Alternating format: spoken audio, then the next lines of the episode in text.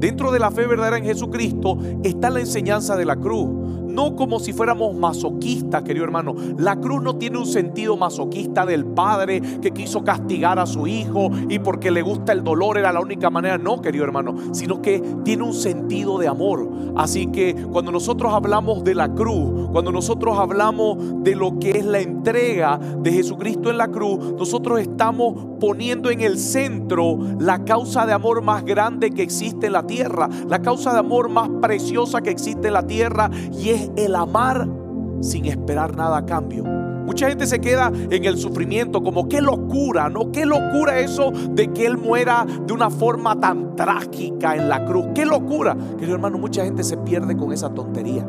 Mucha gente se pierde con esa tontería. Lo mismo podríamos entrar. Qué locura que una madre se mate diariamente por sus hijos. ¿Está mal que una madre se mate diariamente por sus hijos? No, querido hermano, porque es madre y sabe que necesita proteger y amar a sus hijos. Así que tampoco nosotros podemos decir qué locura que haya muerto en una cruz, qué locura que la cruz sea un signo de salvación, qué locura que el Dios de los cristianos esté en una cruz muerto. Querido hermano, no se pierda en eso, porque ese no es el sentido del mensaje de la cruz. El mensaje de la cruz tiene un sentido superior en el sufrimiento de Cristo. ¿Por qué? Porque nos enseña el amor que no espera nada a cambio, que solamente se da. Y al darse, querido hermano, ahí viene la verdadera salvación.